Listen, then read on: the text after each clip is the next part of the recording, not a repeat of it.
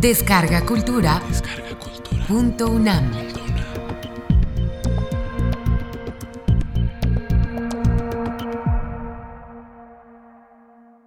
Gandhi Kata. Impartida por Sri Narayan Desai en diciembre de 2011. Dentro del programa Grandesmaestros.unam. Módulo 1.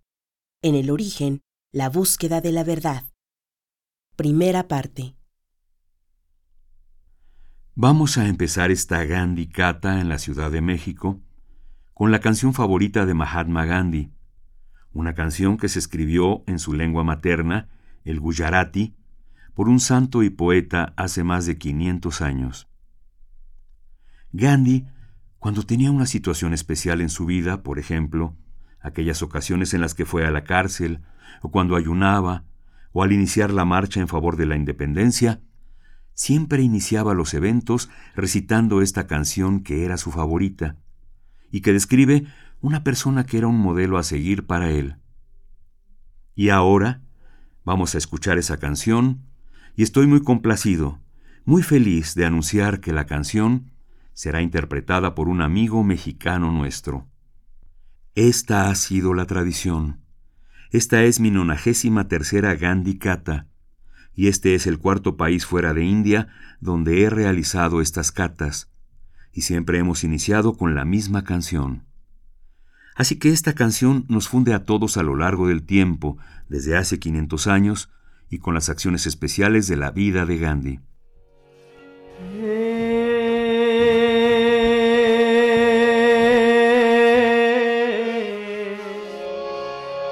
वैष्णव जन तो तेरे कहिए। वैष्णव जन तो तेने कहिए जे, पीड़ पराई जाने रे। पर दुखे उपकार करे तोए, पर दुखे थे उपकार करे तो ए मन अभिमान रे। वैष्णव जन तो तेरे कह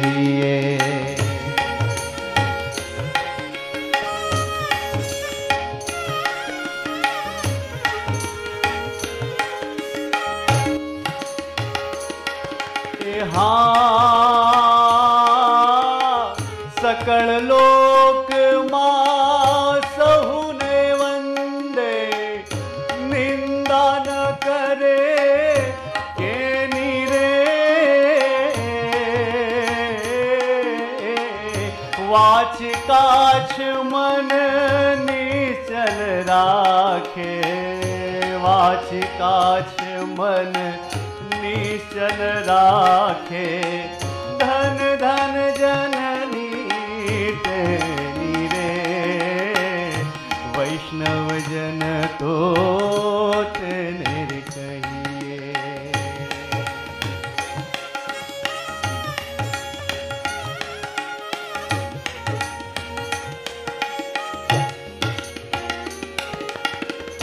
समदृष्टि ने तृष्णा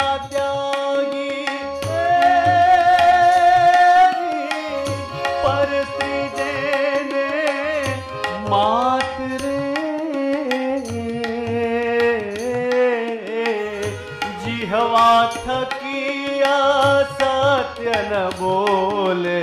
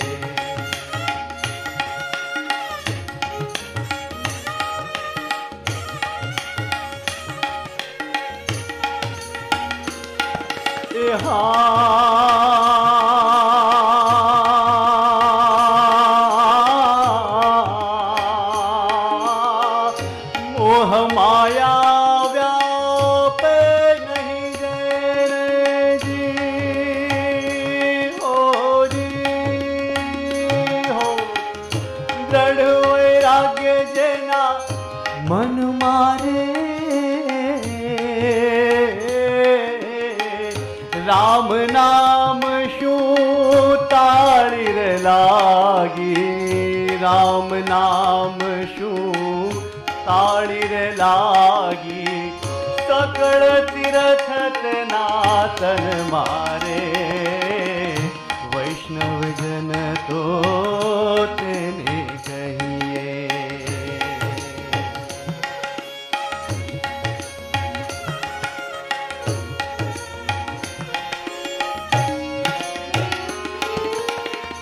वन लोभी કપટ રહિત છે. કામ ક્રોધ નિવાર્યા રે. ભણ નરસૈયો તેનું દર્શન કરતા, ભણ નરસૈયો તેનું દર્શન કરતા કોળી કો તાર્યા રે. વૈષ્ણવજન તો તેને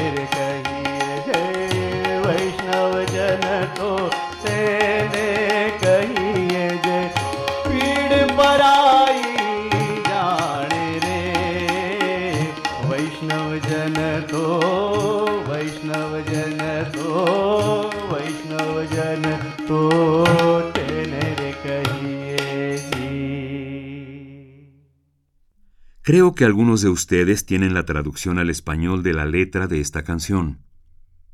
En este papel tengo la traducción del Gujarati al inglés hecha por Mahatma Gandhi. Él tradujo esta canción en particular para Miss Slade, su discípula inglesa en India, conocida como Mira Ben. La canción dice, Él es un devoto de Vishnu, quien se identifica a sí mismo con las penas de otros, y al hacerlo no tiene soberbia. Uno así respeta a todos y no habla mal de nadie. Él controla sus palabras, sus pasiones y sus pensamientos. Puede su madre ser bendita. Él considera a todos como iguales. No tiene deseos. Observa a las esposas de otros como a su madre. Siempre habla con verdad y no toca las propiedades de otras personas. Es libre de pasiones o desilusiones y libera su mente de cosas mundanas. Él toma el nombre de Ram. Su cuerpo es el relicario para su peregrinaje sagrado. Él no tiene miseria y él es libre de engaños. Tiene control de pasiones y furias. Purifica sus alrededores. Esto es lo que Gandhi tradujo de la canción del poeta Narsi Mehta. Inicio dando gracias al embajador por la presentación que me dio. Solo me gustaría agregarle un par de frases, no tanto para la propia presentación, sino para comentarles cuál es el propósito de mi visita a México para esta Gandhi Kata. Es casi un propósito egoísta. Vengo aquí para aprender de ustedes, porque he encontrado que cada una de las catas que imparto me da algo nuevo que aprender. Aprendo de los ojos del público, del ambiente que los rodea, de donde ellos provienen. Y anoche estuve conversando con los amigos, algunos que están aquí, y estuvimos conversando sobre la situación en México. Así que mi proceso de aprendizaje ya se inició. El objetivo de la Gandhi Kata es traer el mensaje de Mahatma Gandhi. Su mensaje es de paz a través de la verdad, el amor y la compasión. Y creo que en el transcurso de estos cinco días en los que se impartirá esta Gandhi Kata, haré referencia con mayor detalle a estos valores que él atesoró en su vida. Las katas son una tradición de India. Generalmente son canciones que se cantan leyendo algunas de las escrituras. De alguna manera, la Gandhi Kata es única, porque las otras katas en la India son historias de personas que fallecieron 500 años atrás o algunos miles de años atrás. Esta es la primera cata de su tipo sobre una persona que vivió entre nosotros en tiempos contemporáneos, y está narrada por una persona que creció junto a sus bendiciones afectuosas. Hay una frase de la canción favorita de Gandhi, Quien ve a un devoto de Dios o Vaishnava, como lo menciona el poeta Narsi Mehta, es una persona bendecida en esta vida. Pero yo creo que recibí doble bendición, porque no nada más lo conocí, sino que también me enseñó. Recuerdo algunas ocasiones cuando solíamos caminar juntos. Yo tenía unos seis o siete años. Él me utilizaba como uno de sus dos bastones. Éramos dos niños y decía, tengo ahora más de sesenta años. Había una diferencia de cincuenta y seis años entre él y yo, y como un viejo debería utilizar un bastón, pero prefiero tener dos. Él tenía su bastón, pero prefería apoyarse en dos niños. Sus manos en nuestros hombros, ese fue el primer momento en que me tocó. Y una vez ocurrió una incidencia en donde mis dos padres fueron a algún lugar fuera de casa, y mi apodo en la familia era Babla. Éramos tres en la familia, mis dos padres y yo, y cuando ellos tenían que salir, Gandhi decía, Babla está solo, va a dormir conmigo. Eran dos camas, colocadas una al lado de la otra, y él ponía su mano sobre mi espalda, y poniendo su mano sobre mi cabeza, me hacía cariños. Estos son momentos de contacto que después de ochenta años no puedo olvidar. De alguna manera considero que mi humilde deber es el compartir mi persona con ustedes. Se trata de compartir lo que somos. Kata es una manera de narrar, porque la narración es solo un medio, porque la verdadera comunicación se establece entre nuestros corazones. Todos los días les contaré algunas historias con la vida de Gandhi hasta el final de sus días, pero también me tomaré la libertad de analizar algunas de sus ideas, y de esta manera quiero comunicarles a ustedes este mensaje de la India, porque sé que México tiene una cultura antigua, y ahora está pasando por momentos difíciles. Tal vez India tenga una cultura más antigua que México, pero nosotros también hemos tenido que enfrentar problemas similares a los que ustedes tienen. Y me hace muy feliz poder contar la historia de alguien que desde su forma más humilde trató de resolver algunos de los problemas más importantes de su tiempo. Y no es necesario o no debe imitarse la vida de Gandhi, pero debemos tratar de tomar algunos de sus pensamientos y ponerlos en práctica en nuestras vidas. Llevar esas ideas a la acción no de la manera en que lo hizo Gandhi, sino en nuestra propia manera. Las ideas de Gandhi, como las ideas de las personas más eminentes, pueden ser divididas en dos diferentes tipos. Algunas de sus ideas quisiera llamarlas como las ideas esenciales, y hay otras que son las ideas incidentales de Gandhi. Algunas ideas vinieron porque él estaba viviendo en la India colonial, y entonces la idea de libertad surgió por esas circunstancias. Su idea de luchar en contra del gobierno colonial británico era una idea incidental, pero su idea esencial era luchar a través de medios no violentos. Entonces tenemos las ideas esenciales y las ideas incidentales, que debe ser la primera diferencia que debemos tener en mente, y trataré de aclarar esta diferencia conforme les narre algunas de las historias sobre Gandhi. Quisiera empezar contándoles lo que yo considero fue su búsqueda más importante, su búsqueda de la verdad. Él incluso decía, la verdad vino naturalmente a mí. La no violencia y otros valores de la vida los tuve que aprender después. Para mí, la verdad vino de manera natural. Prácticamente desde que nació, a él la verdad le llegó naturalmente. Las otras cosas llegaron después. Por eso voy a empezar entonces a hablar de su búsqueda por la verdad. La autobiografía de Gandhi fue escrita en su lengua materna, Gujarati, como todos sus libros, exceptuando uno. Todos sus libros fueron escritos en Gujarati y luego fueron traducidos a otros idiomas. Pero él fue insistente en que escribiría sus cosas originales en su lengua materna, y esa era el Gujarati. Así que su autobiografía, que se escribió en Gujarati, tenía un título en Gujarati y mi padre la tradujo al inglés. Y ese libro fue llamado Experimentos con la Verdad. Este libro fue traducido al urdu y publicado por la prensa pakistaní, y se vende ocho veces más caro que el precio de la versión en hindi, lo que es muy costoso, pero aún así se vende como pan caliente en Pakistán. Y me parece que tiene un título mejor que el título que le dio Gandhi originalmente. Tiene un título breve, Talashe Haq, o La búsqueda de la verdad. Toda la vida de Gandhi puede ser descrita en estas cinco palabras. De hecho, en urdu son solo dos palabras. Talashe Haq, búsqueda de la verdad. Y fue a través de esta búsqueda de corazón que Gandhi encontró varias formas de explicarla. Se encuentra en algunas de sus ideas originales, como en Satyagraha y en el programa constructivo, en los once votos, etc. Después hablaré de ellos. Pero la palabra para verdad en casi todas las lenguas de la India es satya, y su etimología se deriva de la palabra sat, y sat significa existencia.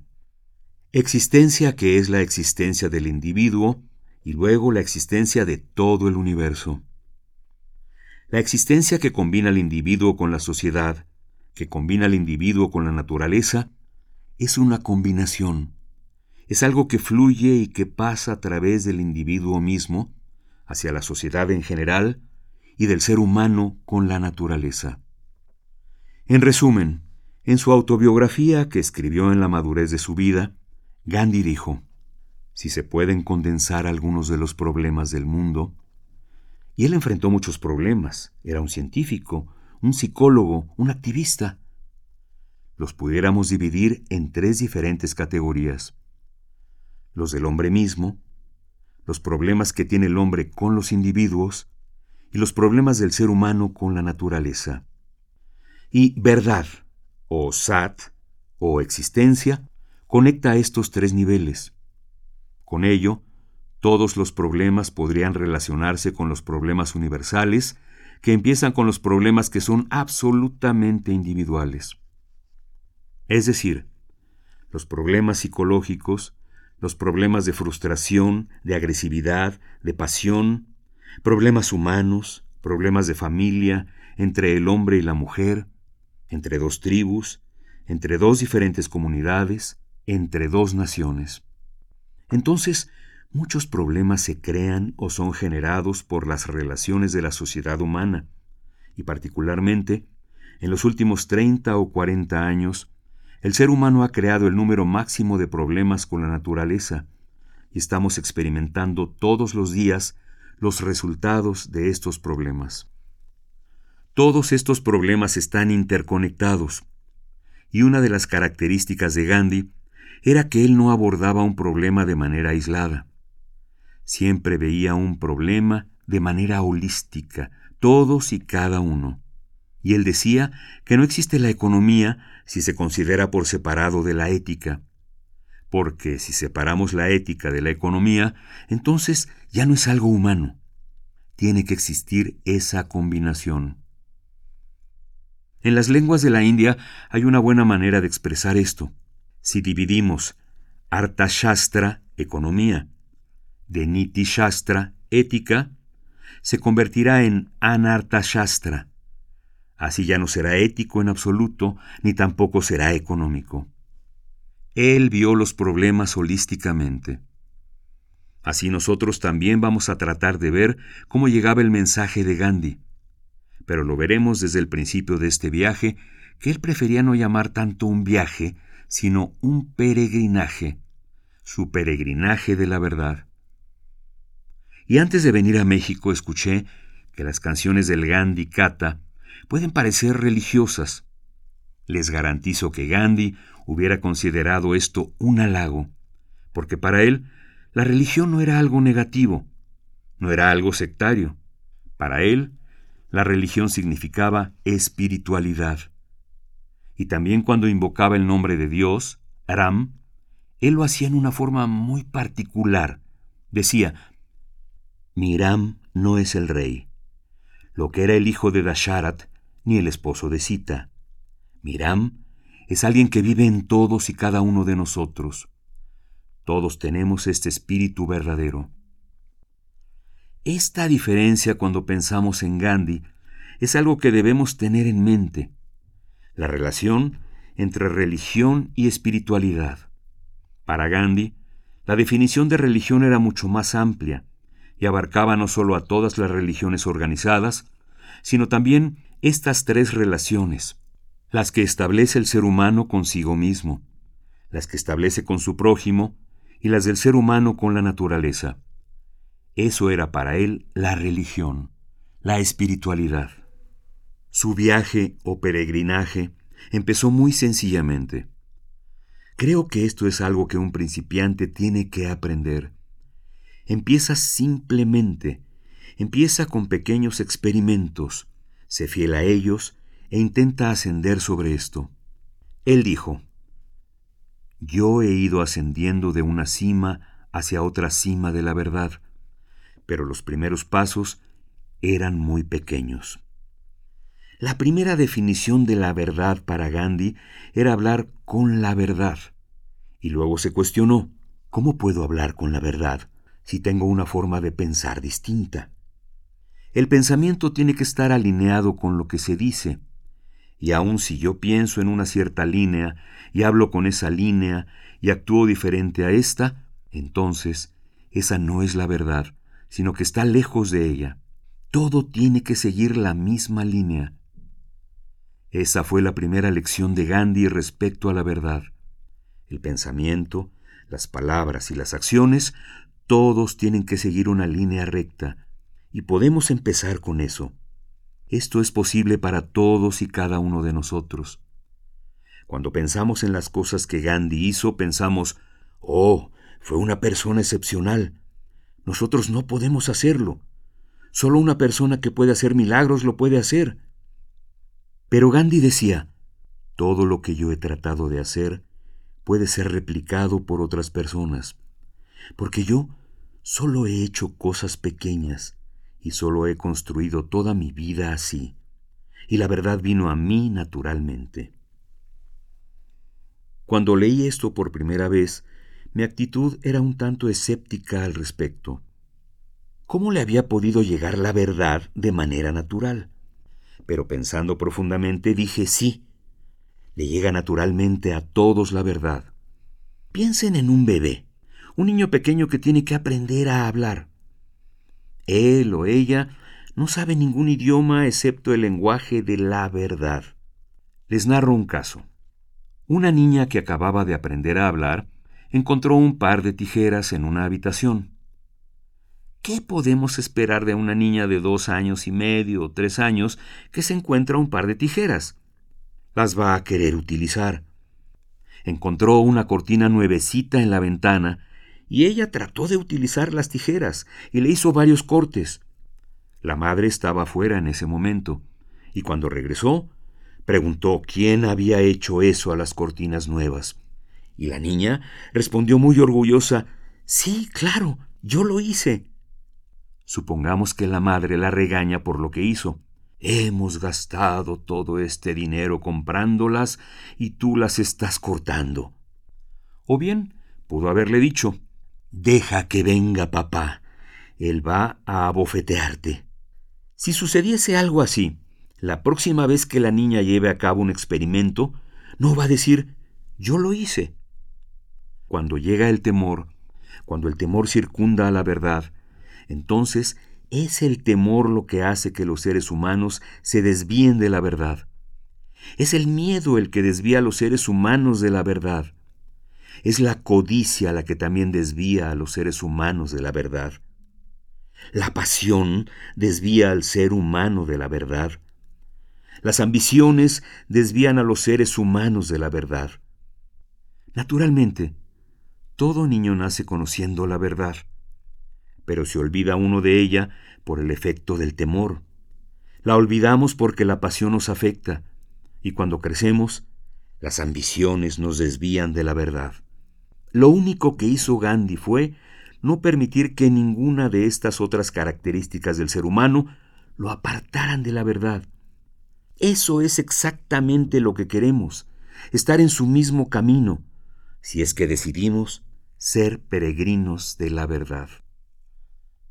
Otra cosa de la cual se dio cuenta es que este entendimiento deriva de la cultura india, del lenguaje en el cual la verdad significa la esencia misma. La verdad es la existencia que está dentro de nosotros mismos. Si todos tenemos esa pequeña parte de la verdad dentro de nosotros, entonces, como consecuencia, también los criminales más notorios del mundo tienen algún elemento positivo dentro de ellos mismos. Todos tenemos algo bueno dentro de nosotros, porque cada uno de nosotros tenemos esa esencia que él llamaba Dios. Hay un libro que se llama Gandhi y el ateo. Había un ateo que lo encontró, un científico muy famoso que estuvo con Gandhi durante una semana o un poco más, estableciendo un diálogo. El libro graba esto, en el cual ninguno convenció al otro sobre su punto de vista. Pero en términos muy sencillos, Gandhi decía que esa esencia era Dios. Si hay ese pedacito de Dios dentro de cada individuo, entonces tiene que existir un poco de bondad en cada persona. De aquí empieza su filosofía. Otra cosa que se derivó de su búsqueda de la verdad fue que si consideramos que la existencia o la presencia de Dios sea benevolente y buena para todos, entonces también necesariamente significa que a pesar de todas las caídas que podemos tener como seres humanos, algunas veces en la guerra, en las enfermedades y desastres naturales, y pese a las altas y bajas, la humanidad está ascendiendo, porque fundamentalmente la existencia misma contiene la naturaleza de bondad, de ser bueno. Ese fue el punto donde Gandhi reunió la verdad con la bondad, encontrando ambas hermosas. Ese fue el problema que se discutió durante el siglo XIX, la verdad, la belleza y la bondad. Gandhi encontró los tres temas a lo largo de una misma y continua línea recta. Para él, la verdad era bellísima. La verdad era benéfica para la humanidad. Tal vez este sea el antecedente filosófico de la persona de quien hablaremos. Había un tipo de celebración. India tiene algunas celebraciones culturales casi cada semana durante todo el año, pero esta era con motivo del nacimiento de Krishna y por supuesto, se suponía, debía ser una celebración muy grande. En ella suele haber algunas pequeñas estatuillas de Krishna, y en aquella ocasión algunos de los niños de la comunidad dijeron, Esta vez vamos a celebrar de una nueva forma. Nosotros hacíamos estos pequeños ídolos, pero esta vez vamos a tener figuras reales de Krishna para ofrendarlas en el agua. Y otros niños decían, Bien, pero ¿dónde vamos a encontrarlas? Y uno de los mayores del grupo, que ya había pensado acerca de todo el plan, dijo Mira, en el templo que tenemos del lado izquierdo, hay muchos ídolos de latón, y los podemos traer para nuestra celebración. Pero el pequeño Mohandas Gandhi dijo No, ese latón es del Pujari, el hombre que adora a los ídolos. Y respondieron Sí, pero él tiene el hábito de hacer la siesta después de comer. Él siempre duerme. Entonces, cuando esté dormido, entraremos al templo y traeremos algunas de esas piezas. Entonces los niños lo hicieron, incluyendo a Mohan Gandhi. Entraron al templo y tomaron muchas de las figuras.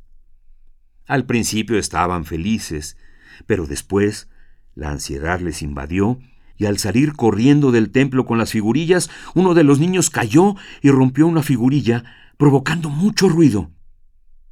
Se despertó entonces el dueño de las estatuitas y comenzó a gritar ¿Quién anda ahí? Los niños que aún estaban en el templo escondieron las figuras y escaparon. Pero el guardia se dio cuenta que algunos de los niños eran de la familia Gandhi, y el papá de Gandhi era el primer ministro de aquel pequeño principado. Así, aquel hombre se fue a ver al entonces primer ministro y le dijo, algunos de los niños de su familia están involucrados en el robo. El primer ministro, el padre de Gandhi, por justicia, habló con todos ellos preguntando uno por uno, y todos ellos alzaron los hombros diciendo, No sabemos nada de esto, no sabemos. ¿Por qué no traían las figurillas con ellos? Estaban escondidas en otro lado. Pero cuando llegó el turno del pequeño Gandhi, dijo, Yo sé qué pasó. Nosotros queríamos recoger esas figurillas, pero uno de nosotros cayó, y entonces las reunimos y escondimos. Cada pequeño detalle para él era la verdad. Entonces dijo la verdad. Así que desde muy temprana edad empezó con esas pequeñas cosas.